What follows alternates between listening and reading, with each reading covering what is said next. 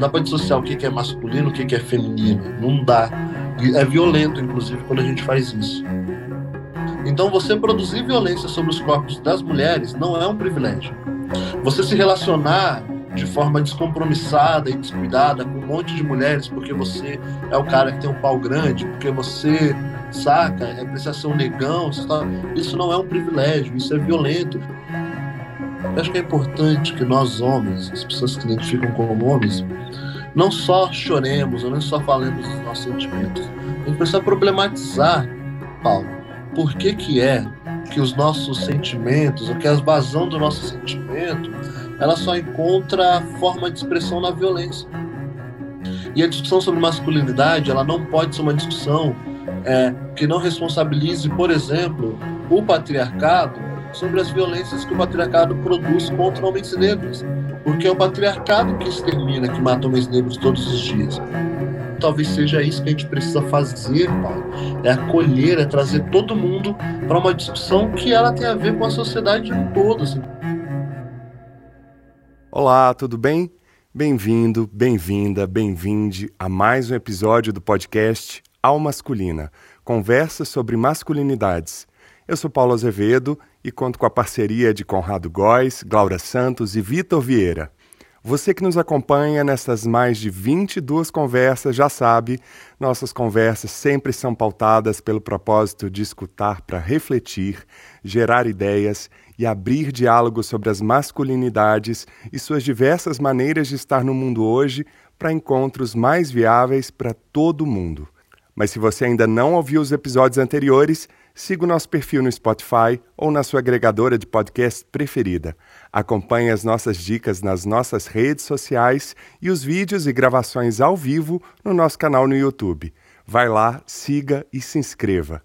E todas as sextas-feiras temos a coluna no nosso blog em parceria com o canal Culturadoria, idealizado pela jornalista Carolina Braga. Confira as dicas e acompanhe esse espaço do Masculina. E você pode nos ajudar divulgando Al Masculina, marcando cinco pessoas nos nossos posts. Eu estou aqui direto de São Paulo hoje para recebê-lo. Rogério Cipó, tudo bem? Bem, querido. Tudo bem, Tudo você? bem. Ele que está vindo de uma série de projetos e conversas e lives, enfim, nesse período de pandemia, parece que a gente está tendo trabalho dobrado de casa, né, Rogério? Pois é, não é, cara? Assim, acho que eu também fico imaginando que as coisas elas vão se acumulando. E acho que por a gente estar tá em casa, a gente vai tendo. A gente não vai tendo para onde correr, né? Exatamente. Rogério, eu já acompanho seu trabalho nas redes sociais. Você foi super indicado por vários convidados que já passaram aqui pela Masculina. Eu acho que o seu trabalho é super importante, mas para quem ainda não te conhece, como é que você gostaria de se apresentar? Eu sou Roger Cipó, eu tenho dito que antes de ser fotógrafo, escritor, influenciador, provocador de discussões, eu sou filho, né? Eu sou filho da Cleusa, eu sou irmão da Janaína, da Jaqueline, do Rodrigo e do Rian. Sou tio de algumas crianças, e aí eu não vou conseguir contar porque eu posso perder. Pois é, são quantos? Você sabe, mais ou menos? Cara, são tipo quase. Mais ou menos lá, a... Quase umas oito crianças. É muita que gente. ótimo, que ótimo. É muita gente. Eu gosto muito, assim.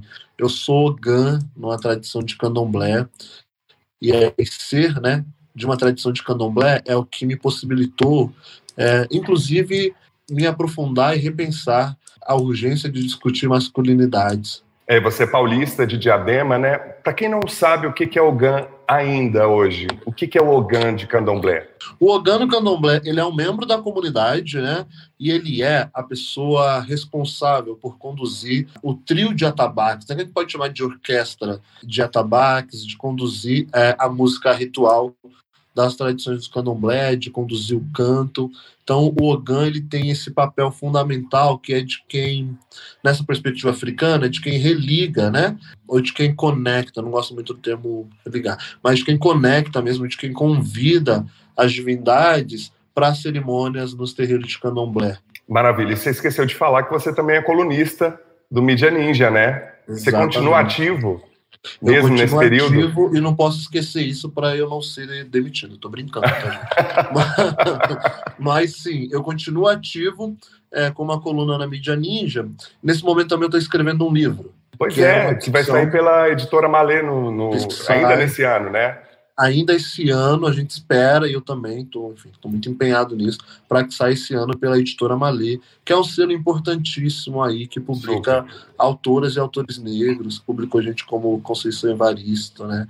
grandiosa Conceição Evaristo, Fábio Cabral e uma série de outras pessoas importantes. Estou muito feliz, na verdade, acho que esse é o grande projeto da minha vida nos últimos anos, é gerar esse livro. Não, maravilhoso. Você já falou que você é filho da dona Cleusa, e eu vi em algumas entrevistas que você fala que vem de uma família matriarcal, e eu sei bem do que você está falando. Né? Tem muitos homens na minha família também, minha família é enorme, para quem acompanha o masculina sabe que eu tenho um tio, provavelmente a gente é parente distante em algum grau de separação, mas eu queria saber como é que você cresceu nesse universo né, liderado e conduzido por mulheres e também quais foram as suas primeiras referências de masculinidades? Essa trajetória, filho, né, de uma família matriarcal e as famílias matriarcais elas nunca são só é, de, referenciadas na figura da mãe, né? Ela é composta pelas tias, pelas primas mais velhas. Bom, eu não tive a honra de ter uma relação física direta é, com as minhas avós, mas todas elas, todas as mulheres da minha família, elas foram importantíssimas para a construção de uma identidade. Uma vez eu conversando com Irineu Nogueira, que é um importante é, pensador das danças brasileiras, um dos pioneiros na dança afro-brasileira, o Irineu me falou uma coisa muito bonita. Ele falou: Cipó, ser criado pela minha mãe me deu condição de compreender sensibilidades. Inclusive, me deu condição de entender a importância de ter relações melhores com as mulheres, não só as mulheres da minha família, todas as mulheres da minha volta. Então, tem um pouco disso na minha experiência também. Olhando e aprofundando um pouco essa discussão, tem um pouco disso mesmo, assim, de compreender é, que essas referências não só, enfim, formam uma identidade a partir é, de considerar a importância do sensível, eu também não quero dizer que o sensível é uma experiência somente feminina, muito pelo contrário. Ele é uma experiência humana e a ideia de masculinidade, construção de identidade masculina que a gente aprendeu com o Ocidente, por conta dessa experiência patriarcal, ela uhum. negou, inclusive, o sensível na nossa formação. Pena, inclusive. É uma pena. Acho que uma das grandes tragédias né, dessa, identidade aqui. É, essa perda da sensibilidade, essa brutalização do masculino, talvez seja responsável por tudo, é, grande, grande parte dos males que a gente tem na história, né? Eu concordo. E é inclusive importante compreender isso para que a gente possa retomar o sensível, assim. Não Sim. só esse sensível que está ligado ao que é feminino, que é importante, as, perspe as perspectivas africanas, Paulo, nos ensinam que nós somos formados dessas energias. Todo mundo é formado por energias masculinas e femininas. A filosofia iorubá, que é essa filosofia que eu que é por onde eu me miro, né, por ser alguém de um candomblé dessa tradição, acredita que o princípio da vida, por exemplo, se dá com duas divindades, chamada Oduduá e Obatalá, o princípio feminino e o princípio masculino, que dividiam uma, uma cabaça da existência. E quando essa cabaça expande, eu gosto de dizer que ela não rompe, ela expande, a gente cria a massa daquilo que pode chamar de céu e o que a gente chama de vida terrena. Isso não é oposto, né? Isso são forças complementares.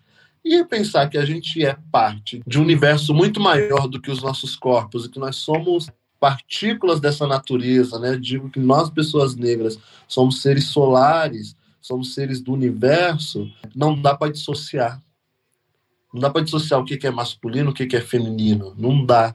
E é violento, inclusive, quando a gente faz isso. E é curioso você falar isso, porque ontem eu estava numa live com a terapeuta Rita Sinara e nominar as energias de masculino e feminino, é, as energias são antes de serem nominadas, né? O povo negro, os, os africanos têm essa energia solar, eu me sinto muito parte dela também por ser uma mistura, não acredito na miscigenação, nesse, nesse mito da mestiçagem, como não só a, a, a, mim, como os ouvintes aqui do Al Masculina aprenderam com a D. Júnior sobre eugenia, sobre todos esses mitos que a gente aprendeu na escola sobre a formação do, do brasileiro, né, do povo brasileiro.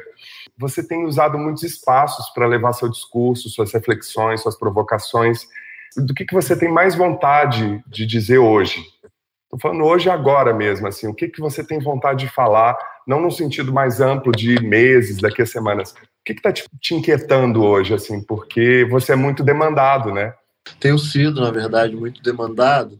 E eu tenho, inclusive, faz, feito um esforço é, para dar para responder essa demanda, enfim, se a, principalmente, né, se principalmente a minha comunidade, a comunidade negra e a sociedade no geral assim compreende alguma importância, alguma relevância no tipo de discussão que eu estou promovendo, que eu estou aí provocando, que eu acompanhe, né? Assim, diríamos aí no jargão popular, eu que lute, né?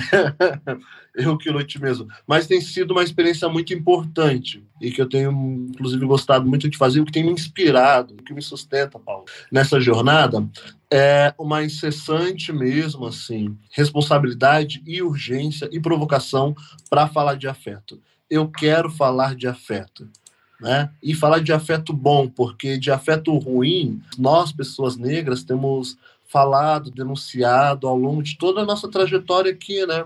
Quando a gente fala do racismo e de todos os males criados pelo racismo, a gente está falando, antes de mais nada, de uma sociedade que se, que se estrutura a partir de ódio. Porque o que, que justifica é, um projeto genocida é se não ódio antinegro, né? O que, que justifica um país que assassina crianças dentro de casa, se não ódio a essa expressão de vida, onde mulheres negras que buscam apoio nos hospitais são violentadas. 62% das mulheres que morrem em trabalho de parto são mulheres negras. Isso é muito sério, isso é sobre ódio. Na contramão disso, nós temos é, elaborado dentro da nossa comunidade estratégias de se manter vivo e de se afetar de uma forma boa para sobreviver mesmo, assim. Então, e aí falar de afeto tem sido aquilo que tem sido combustível, né? Porque se a gente recebe muitos estímulos da violência fora, entender inclusive do que, que se trata essa disputa, esse jogo, faz com que na hora de voltar para a comunidade a gente tenha consciência de que é importante produzir e construir afeto bom. É falar de afeto, assim, eu tenho militado, eu tenho dito que eu tenho militado a partir do afeto. E um dos afetos que você tem e que também é um instrumento artístico e poético e também uma ferramenta incrível que você tem é seu trabalho como fotógrafo. Você tinha um blog, né, que era o Olhar, o Olhar do Cipó, que foi o primeiro do gênero no Brasil, que teve mais de um milhão de visualizações, voltado para fotografia de terreiro. Também fez uma exposição que foi a Afeto, que eu adorei o nome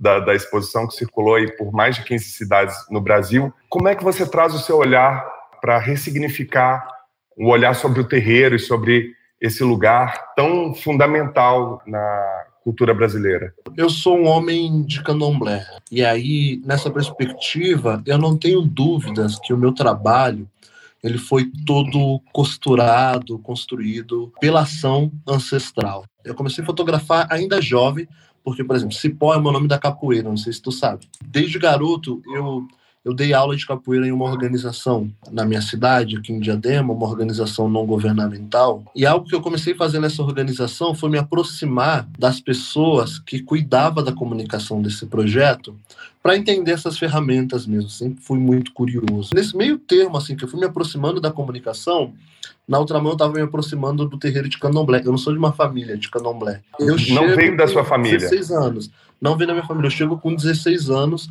a convite de uma família que já fazia aula comigo.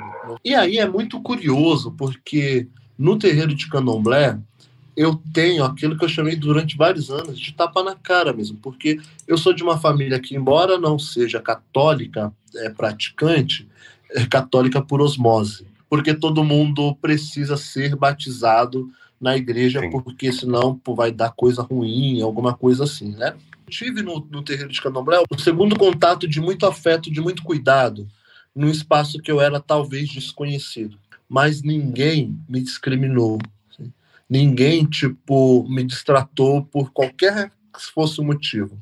Muito pelo contrário, eu fui muito bem recebido, muito acolhido, as pessoas muito preocupadas com o meu bem-estar. E aí eu lembro de voltar para casa, isso com 16 anos, tá? Pensando que, cara, que coisa é essa que faz com, tipo, com que eu e uma série de outras pessoas tenham uma repulsa do candomblé e de outras práticas tradicionais religiosas afro-brasileiras por um desconhecimento e por uma construção demonizada de imaginário e de discurso.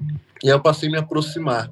Essa aproximação também ela coincidiu com meu ingresso no, na escola de fotografia, né? Eu estudei na escola São Paulo. Então, o terreiro de Candomblé, além da capoeira e desse projeto que eu já trabalhava, virou quase que o lugar onde eu ficava ali treinando meu olhar, treinando fotografia, treinava movimento, treinava uma, treinava cor, porque é um universo né, colorido, texturado. Passei a, a usar desse lugar mesmo assim para me aprofundar. Quando eu fui ver, eu estava mergulhando é, no candomblé e na imagem do candomblé. Um outro passo disso foi usar as redes sociais. Eu já trabalhava com comunicação, né? Fazendo a comunicação dessa organização que até então era só um professor de capoeira, então eu fui pulando, né? No mesmo lugar, assim, fui construindo. Hoje eu vejo que foi, foi uma construção é, muito bem ajeitada até. Característico então, de quem é curioso, né?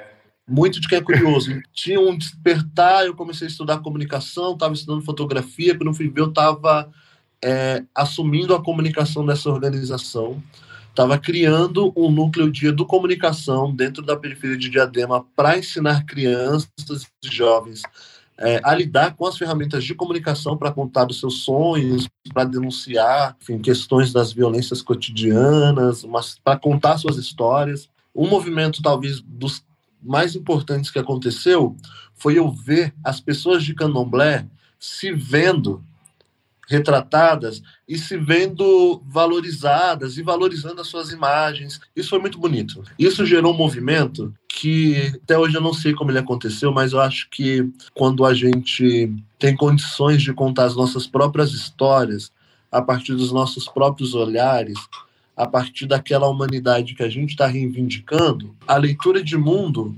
vai sendo ampliada, ela vai sendo mostrada de uma forma mais digna. Comecei um blog falando dessas experiências, mostrando essas fotografias. Era um blog a princípio que eu publicava é, as minhas práticas ali, enquanto alguém da, da área da fotografia. E quando eu fui ver, eram mais de 10 mil pessoas acompanhando aí depois eram 20, aí era 100 mil visualizações, aí era um milhão de visualizações. E aí eu entendi nesse processo todo que aquela era a minha pesquisa, talvez a minha pesquisa de vida.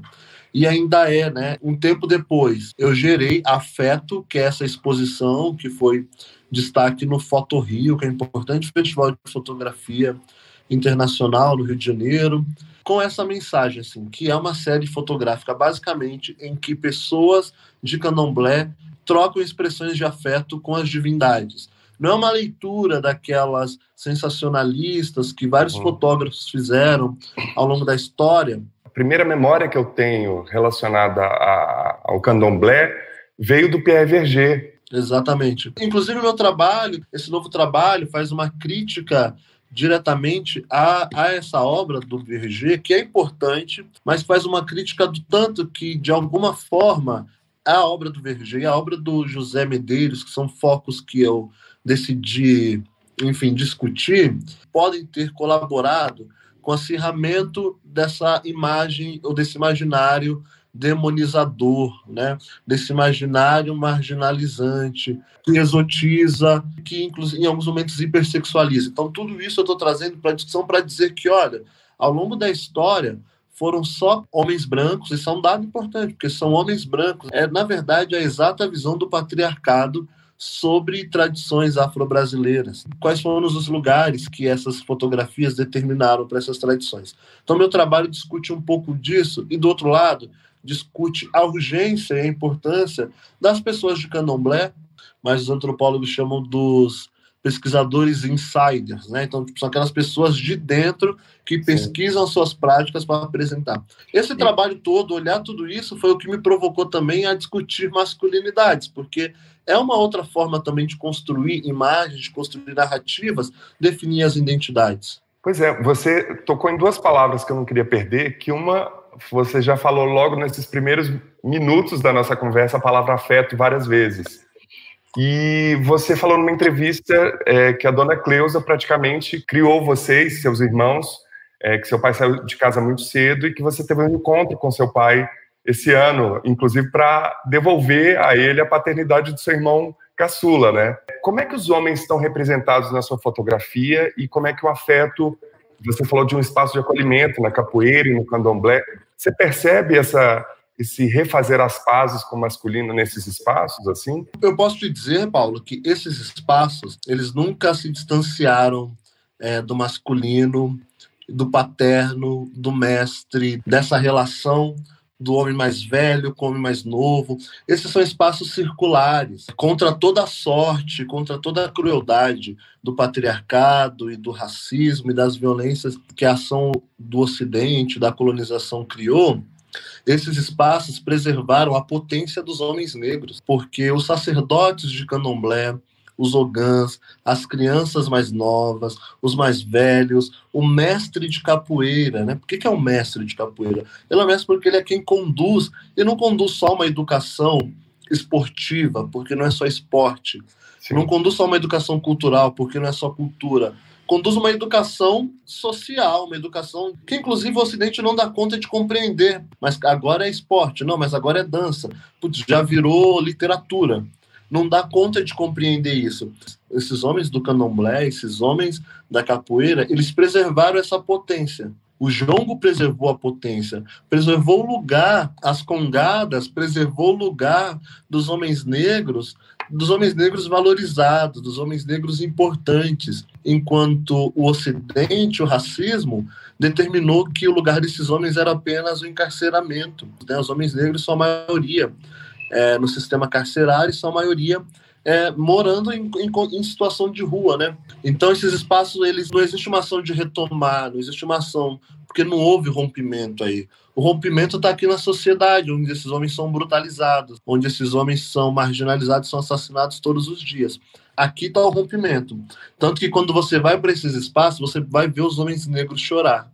Você vai ver os homens negros aqui no Ocidente, na, na vida social, eu nem sei qual é a vida social de fato, porque eu acho que para mim a vida social é essa que eu estou te falando. Nesse lugar aqui onde o patriarcado reina, você não vai ver os homens é, responsáveis pelas suas crianças, você não vai ver os homens na cozinha, você não vai ver os homens limpando a casa, você não vai ver os homens minando as crianças. Ou não todos, ver... né? Ou não todos.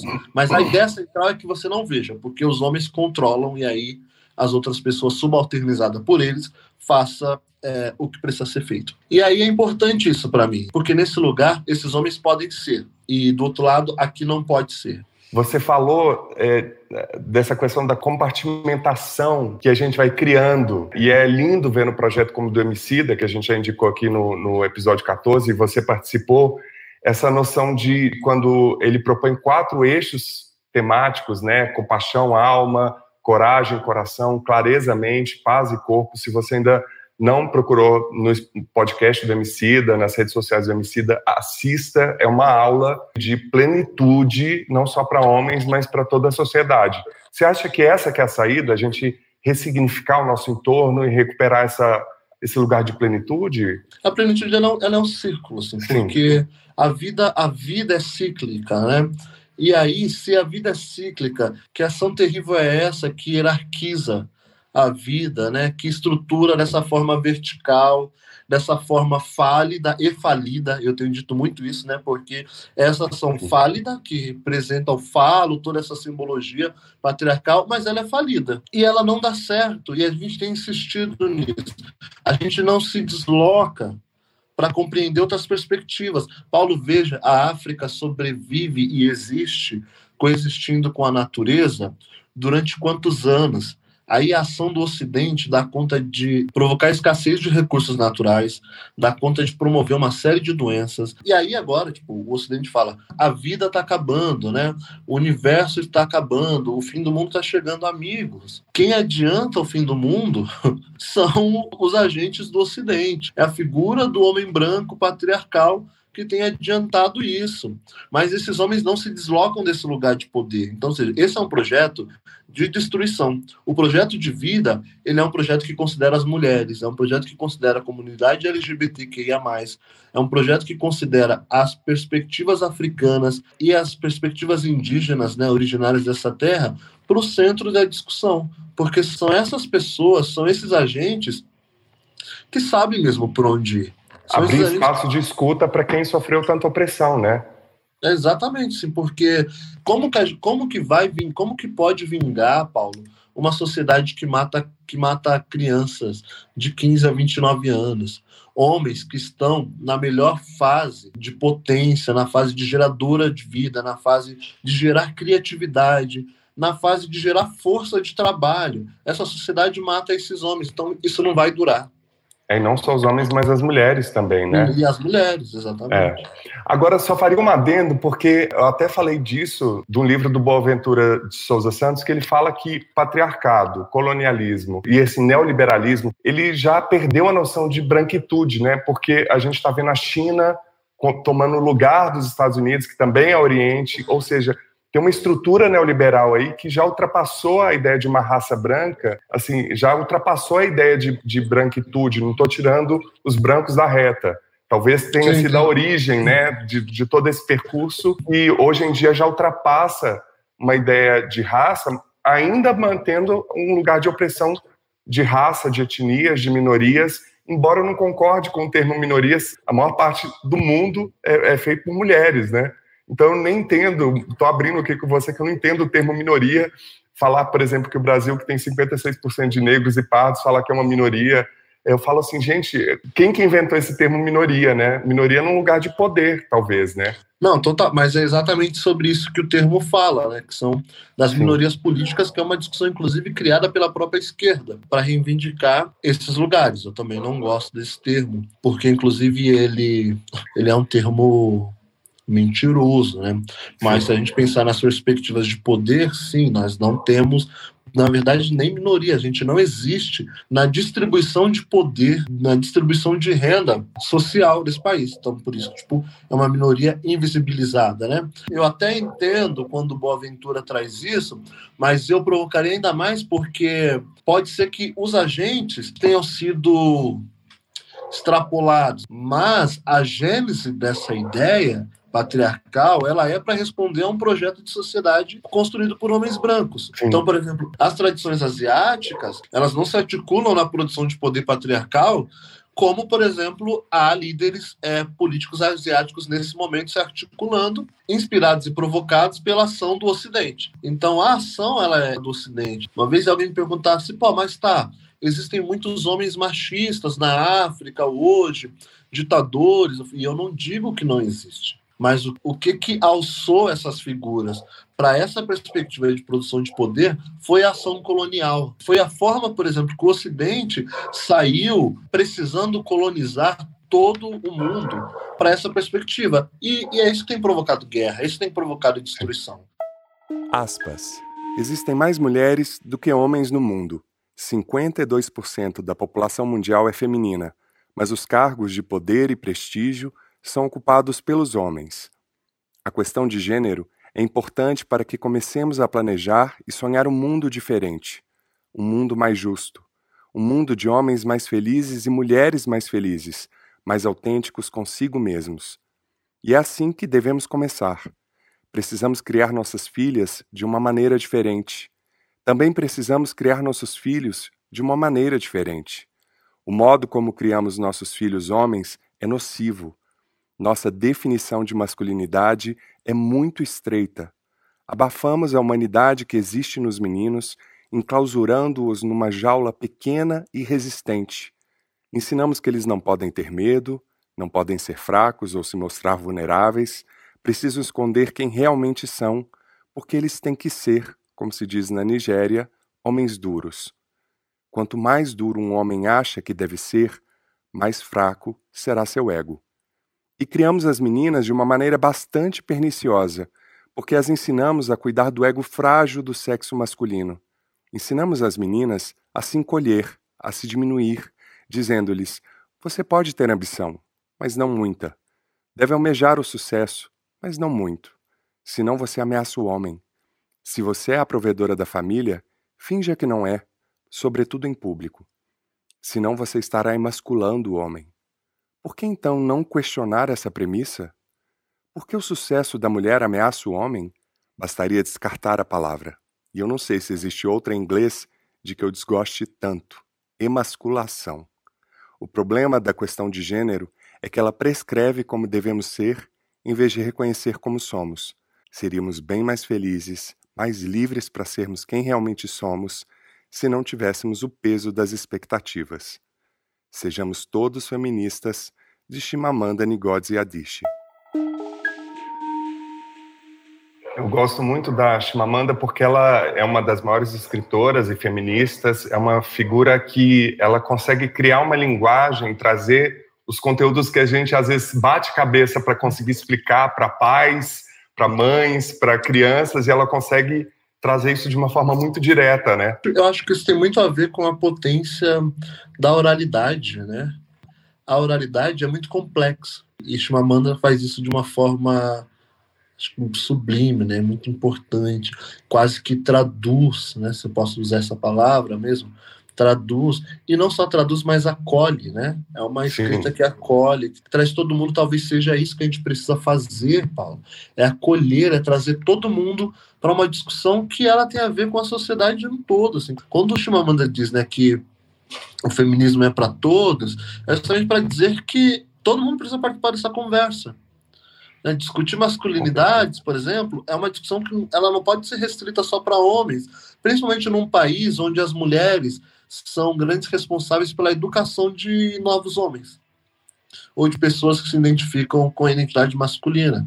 A fragmentação, esse é um grande problema da ação colonial, que é a fragmentação. Ela só tem um motivo: esvaziar, né? Esvaziar e oprimir, e colonizar, e dominar.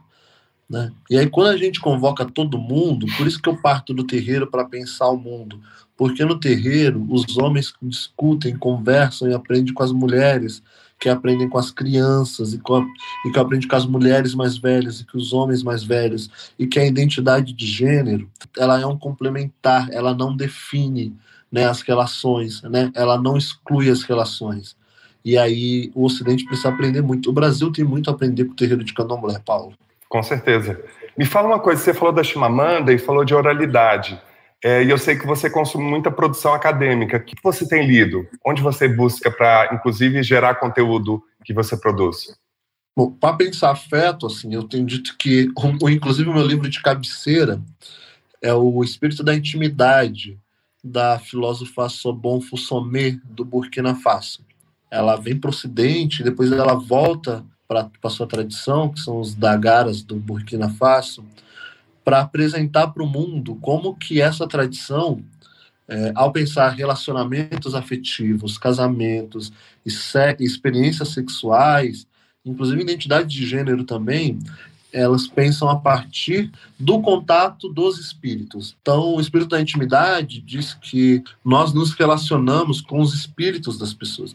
E por ser relações a partir do espírito, toda a comunidade faz parte dessa relação e as relações elas são construídas em outra perspectiva, inclusive no outro tempo. Eu não acesso corpos, eu acesso o espírito, eu acesso aquilo que as pessoas têm de melhor, que são as nossas energias. E se a gente pensar, talvez seja esse um caminho para que a gente crie relações mais humanizadas, mais afetuosas, relações que não sejam na, na lógica do descarte, né? Porque essa ação aqui que a gente tem experienciado, ela é muito numa perspectiva de quem usa quem e como se usa. Isso me alimenta muito. Mas algo que me alimenta muito também é acompanhar discussões na internet. Pessoas, por exemplo, nesse momento como Silvio Almeida, é, Jonathan Raimundo, é um importante filósofo carioca, historiador, faz um evento incrível que chama Wakanda em Madureira, reúne milhares de pessoas, não no contexto de pandemia, né? É alguém que todo mundo precisa ouvir a produção musical, né, de pessoas negras, ouvindo mulheres negras na literatura, né? Falei de Sobon Fussomé, mas eu tô lendo agora um livro importantíssimo da Winnie Bueno, que ela, enfim, reflete a partir do conceito de imagem de controle, um conceito cunhado pela Patrícia Hill Collins, que vai apresentando como que o racismo criou mesmo imagens de controles, e aí é muito importante para mim, enquanto fotógrafo, pensar isso, entender isso, que são imagens para controlar, inclusive, a, a, construção da subjetividade de pessoas negras. Então, a mulher negra raivosa, a mulher negra fogosa, o homem negro violentador, como máquina compulsória de sexo, todas essas imagens são criadas, inclusive, para justificar um projeto de genocida entender isso também ajuda a reelaborar respostas, né? Então, Sim. são essas coisas que, me, que têm me alimentado muito intelectualmente, se eu posso dizer. Você falou de sexualidade agora, e eu achei muito curioso que em várias entrevistas você menciona que as pessoas acham que você, por ser tão afetuoso e sensível, você é homossexual.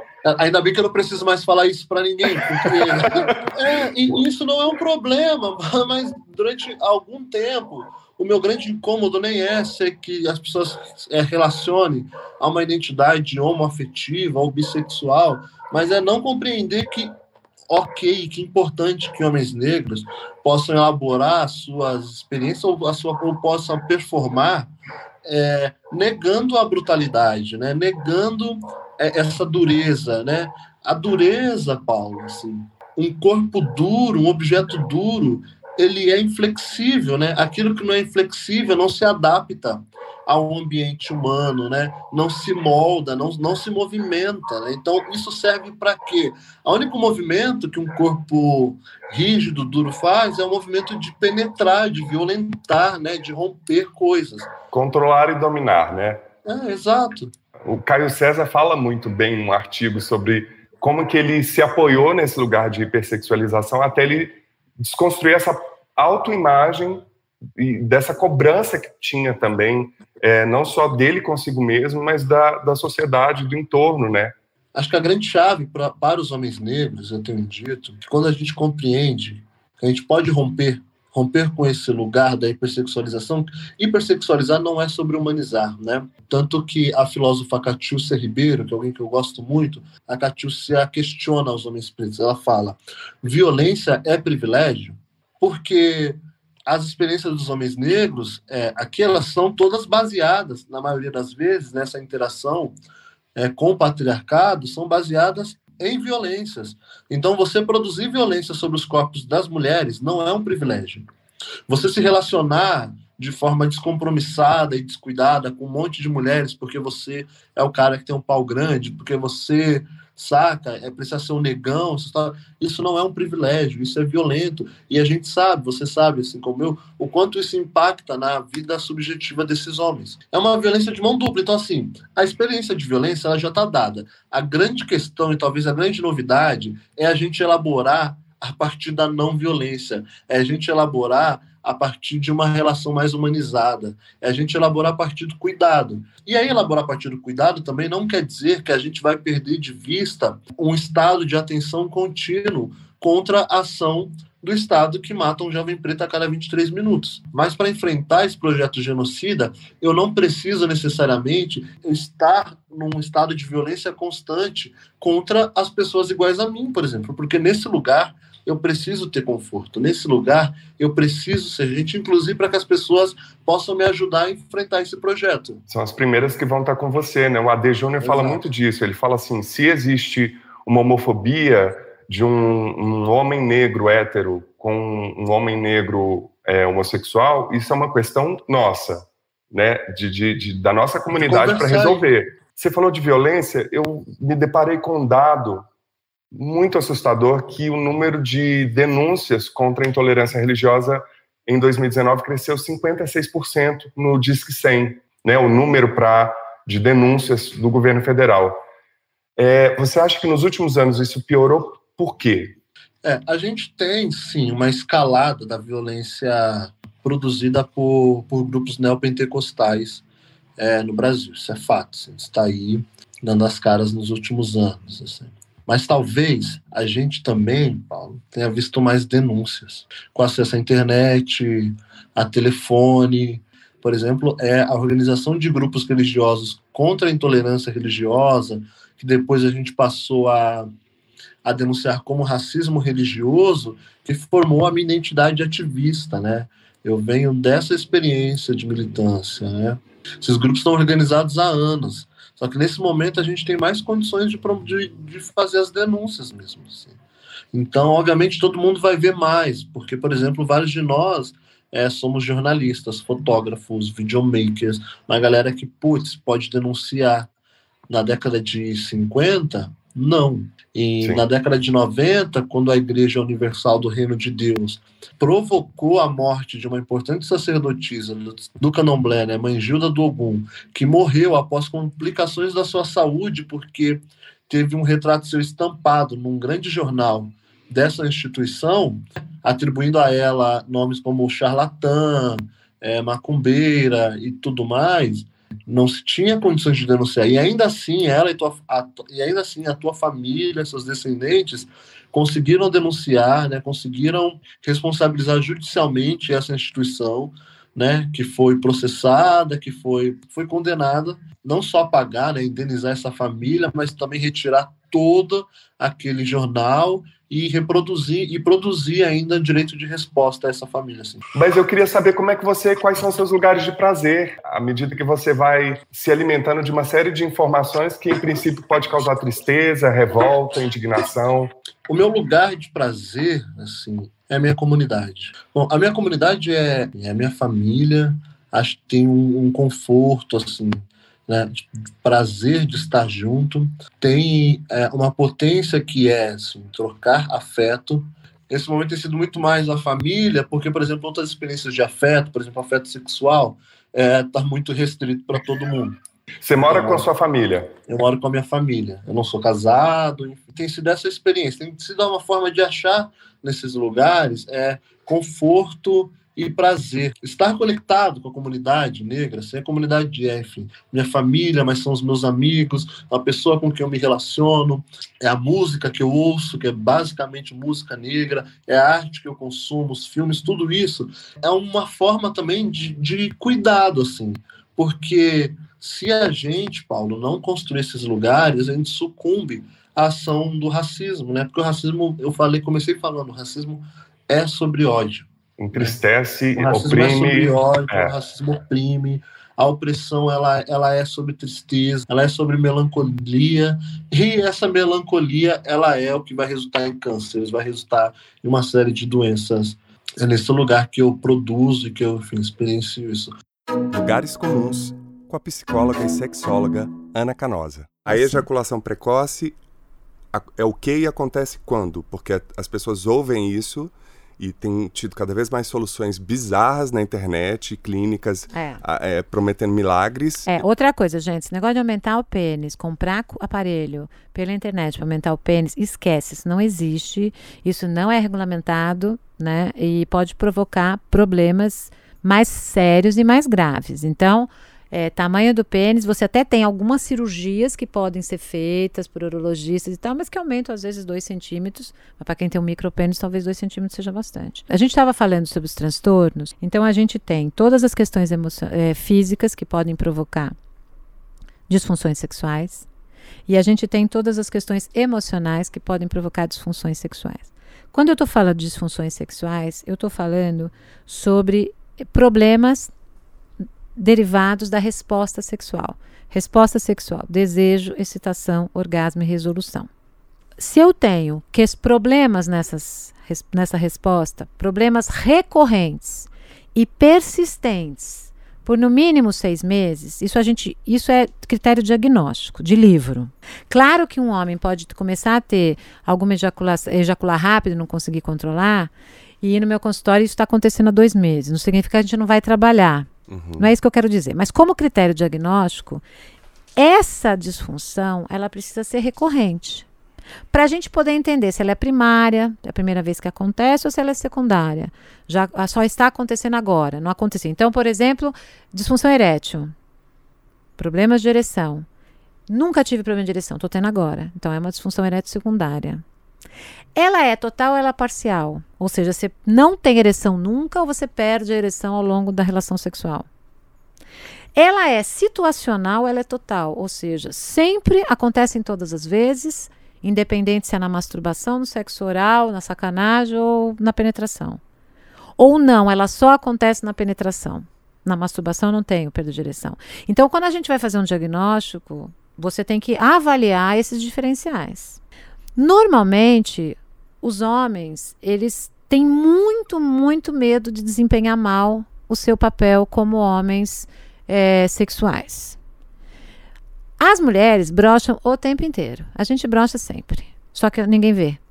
Às vezes, o jeito de tocar no clitóris, o clitóris é muito sensível. Aí você tá ali, aí de repente toca de um outro jeito ali, aí a sua cabeça voou, distração cognitiva, tchau. Acabou. Brochou. Só que eu não falo para você que eu brochei, muitas vezes. Agora, o cara, quando brocha, ele perde a ereção. É visível. In, né, impacta na penetração. Impacta mesmo. Então, o homem tem muita dificuldade de, por exemplo, mostrar que ele não está afim de transar. Porque já começa daí. Ele precisa sempre ter desejo. Ele é essa máquina de desejo. Aquela frase que a avó dizia: o seu marido sempre vai querer e vai querer fora do casamento, então você tem que transar com ele sempre, senão ele vai arrumar fora. Satisfazê-lo. Satisfazê-lo. Então é uma questão de desejo. Então ele tem que ter desejo, começa daí. Aí se ele não está me tra querendo transar comigo, alguma coisa está errada. Comigo. As mulheres normalmente voltam-se para elas. Mas tem um monte de coisa que pode provocar baixa de desejo em homem: estresse, uso de medicação, uso de medicação antidepressiva, e nem todos os medicamentos antidepressivos diminuem libido, mas muitos deles diminuem libido. Uso de medicação antipsicótica. Mas o medo de falhar, psicologicamente, é o maior fator. Então, o que aconteceu? O cara saiu uma vez, perdeu ereção. Perdeu ereção por quê? Sei lá, meu, era uma era um outro homem muito mais gostoso que ele, com um pau muito maior. Pronto, aí ele ficou inibido. Ou ele perdeu a ereção porque aquela pessoa é nova e ele precisa de intimidade. Porque tem muito homem que, para fazer sexo, gosta de conexão, ele precisa se sentir mais seguro. Ele precisa de alguém que olhe para ele, que se sinta à vontade. Ele não é esse cara, máquina sexual que vai enfiando, enfiando, enfiando, enfiando, enfiando em todo mundo. Nessa relação que ele estava, ele não sentiu intimidade, perdeu ereção. Ou a mulher olhou pro pênis dele, ficou assim olhando, ele, hum, meu pênis é pequeno, perdi perde ereção. Ou a mulher tem uma coisa no corpo dela, ou nesse corpo de outro parceiro, do que ele não curtiu.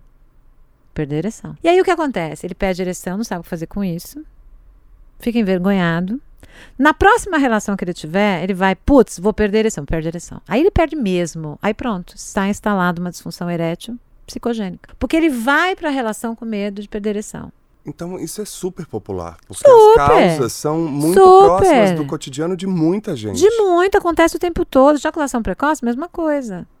Né? Às vezes a ansiedade de desempenhar bem essa relação provoca ejaculação precoce. O cara está tão ansioso que ele ejacula muito rápido, que não consegue controlar.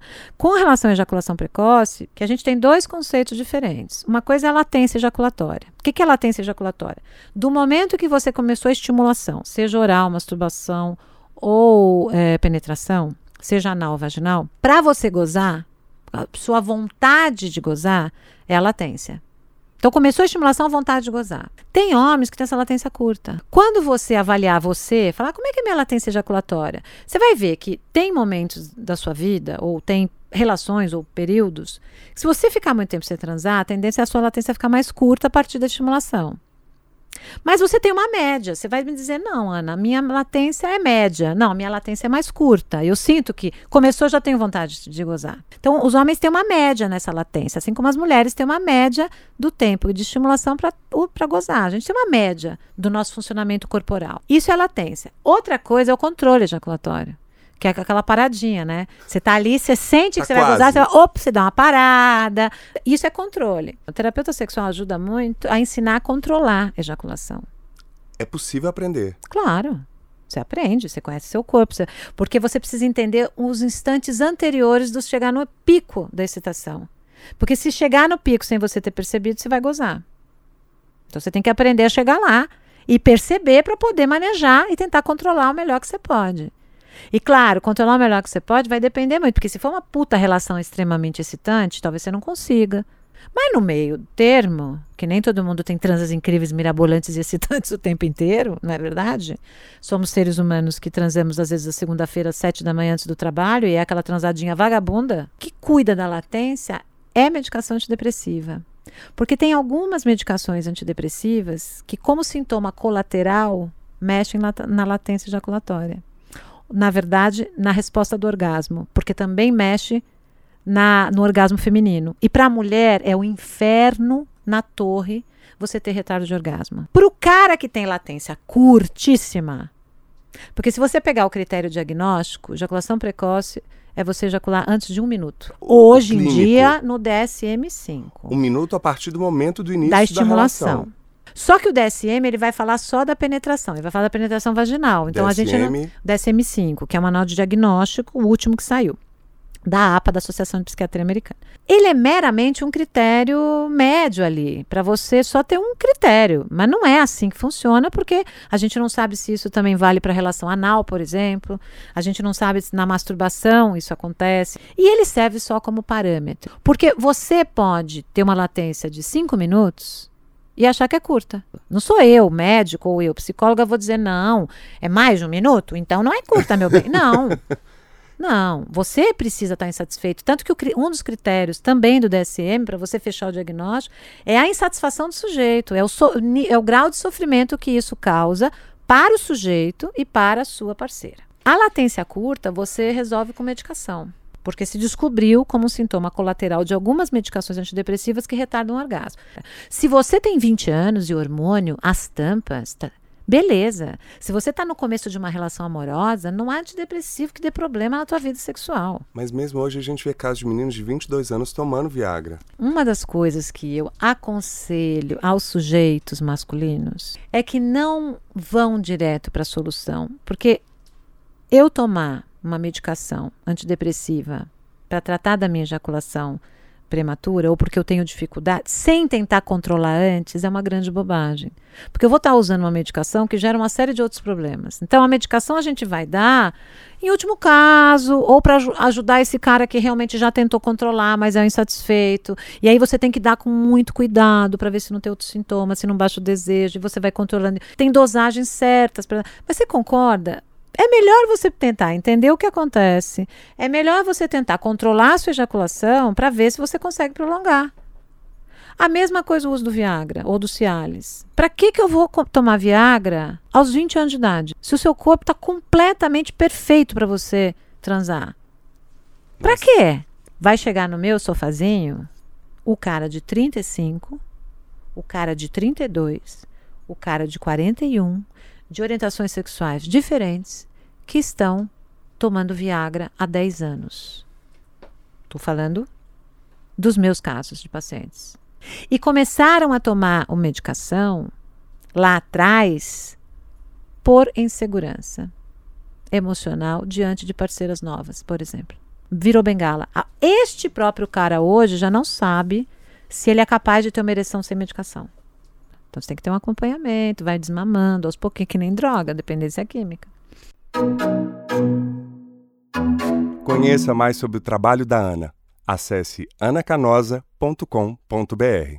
Qual que é a sua visão sobre essas articulações em torno das masculinidades nessas últimas décadas, principalmente no Brasil, mais recentemente? Para variar, a gente sempre com um delay do que está acontecendo em termos de pautas e discussões. Qual que é a sua visão sobre isso? E qual que seria o conselho para um canal como a masculina? Desde quando, na verdade, eu passei a participar das discussões sobre masculinidades porque eu percebi que, em alguma medida, ela ainda cumpria uma agenda de reelaboração é, dos lugares do patriarcado, porque tinha muito uma história, ainda tem de dizer, olha, os homens precisam chorar, os homens precisam falar dos seus sentimentos, homens se abram. E aí, cara, tem uma, tem uma coisa que ela é antes, assim. Eu acho que é importante que nós, homens, as pessoas que se identificam como homens, não só choremos, ou não só falemos dos nossos sentimentos.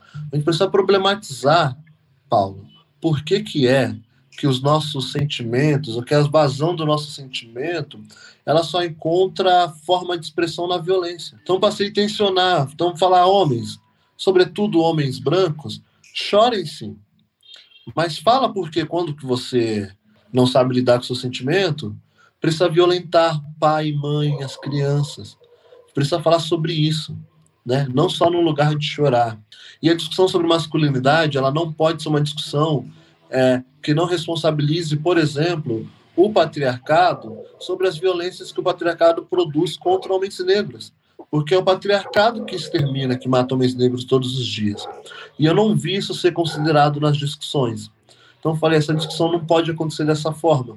Então, obviamente, que homens negros precisam disputar, precisam participar dessa discussão, né? Porque Sim. homens negros também estão tá no lugar daquilo que o patriarcado determinou como subalterno. Homens negros não sentam à mesa do patriarcado.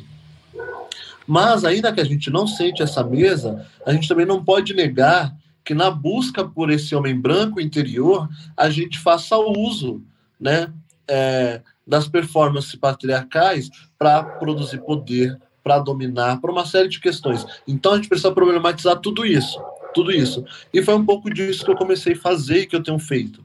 Em, algum, em alguns momentos com uma, com uma incidência radical um pouco mais, né? E porque acho que é importante também, assim. É, acho que não, não há muita transformação se a gente não radicaliza. Né? Radicaliza no sentido de vamos no, na raiz do problema. Vamos enfrentar isso. A gente quer discutir masculinidades para derrubar mesmo o patriarcado, a gente quer discutir masculinidade para reelaborar o nosso machismo. Eu acho que masculinidades é o start para mas o start para partindo de classe, raça e gênero. Né? Se você Sim. não inclui em toda a conversa sobre masculinidades, no mínimo esses três pilares, é, a gente vai estar tá pendente ou vai estar tá abrindo frestas para cair num lugar de masculinista em que a gente vai se dar as mãos e vai reafirmar os nossos lugares. Entendeu? A gente vai fazer isso, a gente não pode, assim. E aí, o, o meu conselho, assim, sinto muito Pode ser, pode ser duro, pode ser, eu acho não, maravilhoso, eu... porque você é tão novo, e eu estava achando tão curioso você falando, nos meus 16 anos, como se fosse décadas atrás.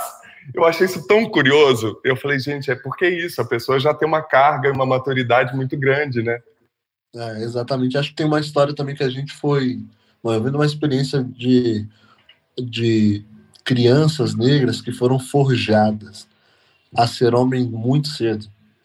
Então, há um acúmulo aí de experiências que que é absurdas, assim. Às vezes eu paro e olho e falo.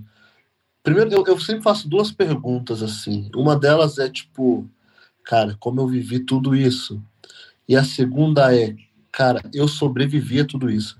Isso é muito terrível, mas também é muito importante pensar sobre isso. Mas o meu conselho, assim, é que a gente nunca deixa, assim, que espaços, por exemplo, como Alma Masculina, que é um espaço importantíssimo, que tem promovido discussões de muita qualidade, não desconsidere em momento nenhum a centralidade da discussão racial no Brasil. A gente precisa fazer isso. Assim. Isso não é porque é importante discutir racismo, é porque se a gente não discutir raça, a gente não vai avançar para lugar nenhum. Né? Os homens brancos continuarão produzindo as mesmas violências e a gente não avança. Né? Concordo. Né? Então, é, é, o primeiro lugar. Assim, o primeiro lugar, acho que é o, o, o grande pedido que eu tenho feito, né? É para as pessoas discutam raça. Antes da gente discutir masculinidade, vamos discutir raça. E você tem meu contato, você tem um contato da masculina. Quando a gente se perder nesse propósito, você me liga. Com certeza. Me dê uma chamada. Com certeza. fora do mar. Você já se sentiu peixe fora d'água, inadequado? Você já se sentiu fora do mar?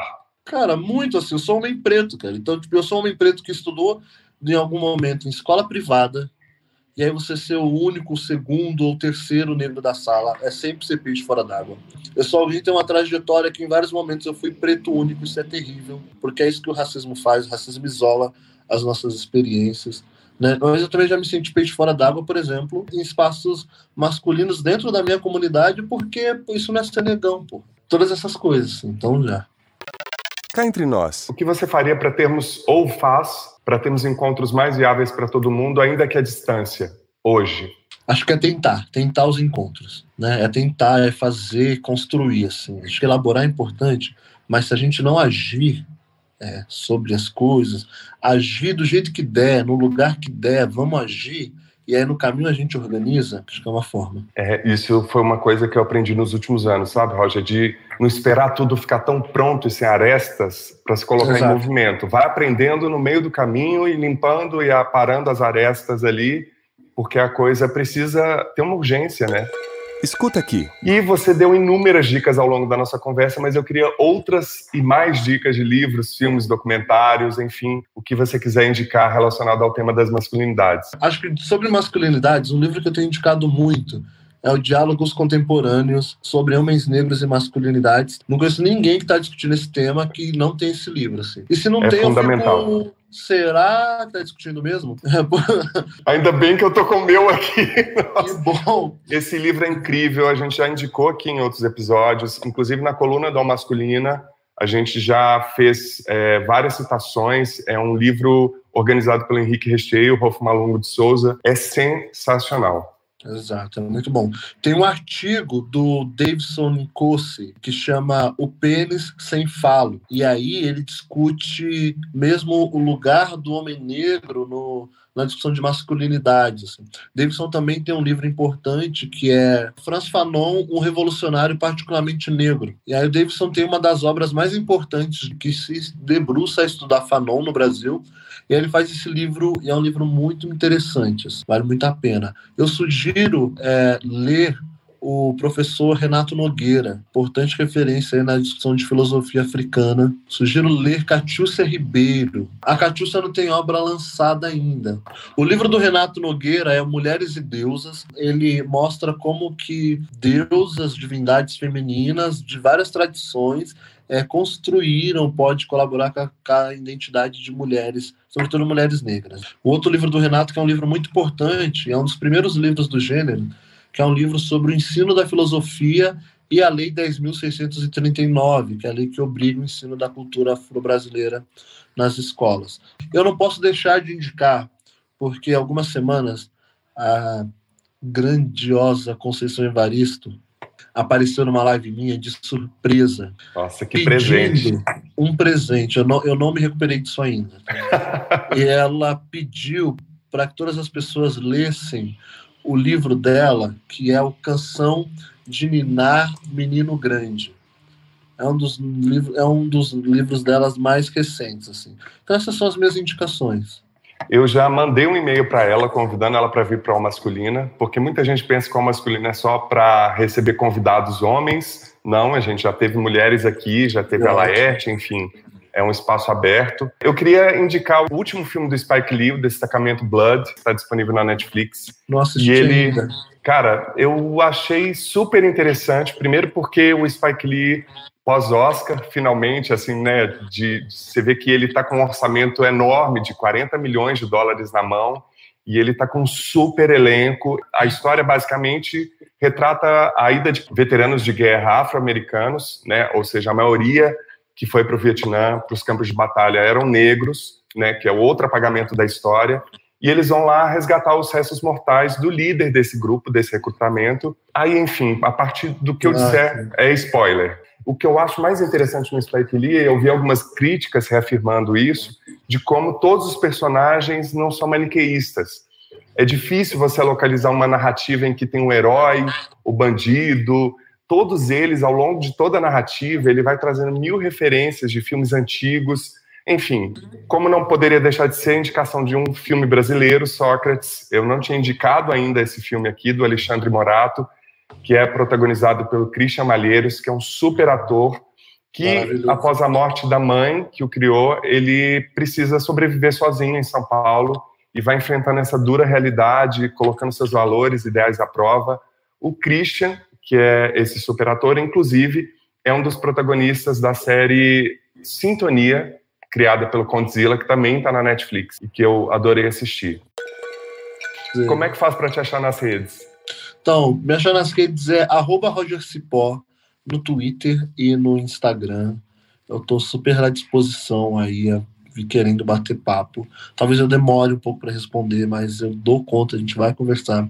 Quem você gostaria de indicar para ter essa conversa aqui no Masculina. Então vou indicar a Erika Rio. É uma importante ativista, transativista, na verdade, é co-deputada estadual em São Paulo pela bancada ativista, uma mulher transgênero que tem feito um trabalho aí muito importante pela dignidade das pessoas transexuais e travestis. Acho que vale a pena fazer essa conversa. Maravilha. Então, fico esperando o seu contato, a sua ponte com ela, e aí a gente vai ter a alegria de recebê-la aqui. Eu já quero agradecer, Paulo, assim, agradecer muito a tua generosidade, cuidado com essa conversa, pelo convite. Muito obrigado e, enfim, que bom que a gente está conversando. Perfeito. Querido, eu que te agradeço a sua generosidade, seu afeto, sua disposição, ceder seu tempo corrido para estar tá aqui com a gente. Te desejo toda a sorte do mundo que mais e mais canais e espaços de atuação se abram para que você leve seu afeto, seu discurso e sua ponta firme na hora que precisa também, porque é necessário, às vezes, também se posicionar de uma forma não dura, porque a gente já descobriu que dureza não leva nada a lugar nenhum, mas com um afeto tão contundente quanto o afeto é. Então visite nosso site. Lá você encontra todas as dicas dos nossos quadros, além da transcrição do Lugares Comuns, o episódio na íntegra e a coluna semanal no nosso blog. Anote aí www.comcultura.com.br barra almasculina. Continue nos enviando mensagens, comentários e compartilhe o Masculina nas redes. Você nos encontra em diversas agregadoras de podcast, Spotify, Deezer, entre outras. E no Facebook, barra Almasculina Podcast, e no Twitter e no Instagram, arroba Almasculina. Gostaria de agradecer muitíssimo a todas as pessoas que colaboraram, em especial Roger Cipó e Ana Canosa. E também não posso deixar de agradecer Roberto Vogel, Soraya Azevedo e mandar um abraço para todas as pessoas que acompanharam a gravação ao vivo deste episódio pelo nosso canal no YouTube. Acompanhe as próximas. Bom, nosso episódio fica por aqui. E o Masculino é feito por Conrado Góes na trilha sonora original, gravação e mixagem, arroba Conza01 Glaura Santos na Identidade Visual e Arte, arroba Glaura Santos, Vitor Vieira nas fotos e no registro em vídeo, arroba Vitor Vieira Fotografia, e eu, Paulo Azevedo, na idealização, roteiro, edição e apresentação, arroba Paulo Azevedo Oficial. Esse podcast é realizado pela Concultura. E você que nos deu o prazer da sua companhia até aqui, muitíssimo obrigado e até o próximo encontro.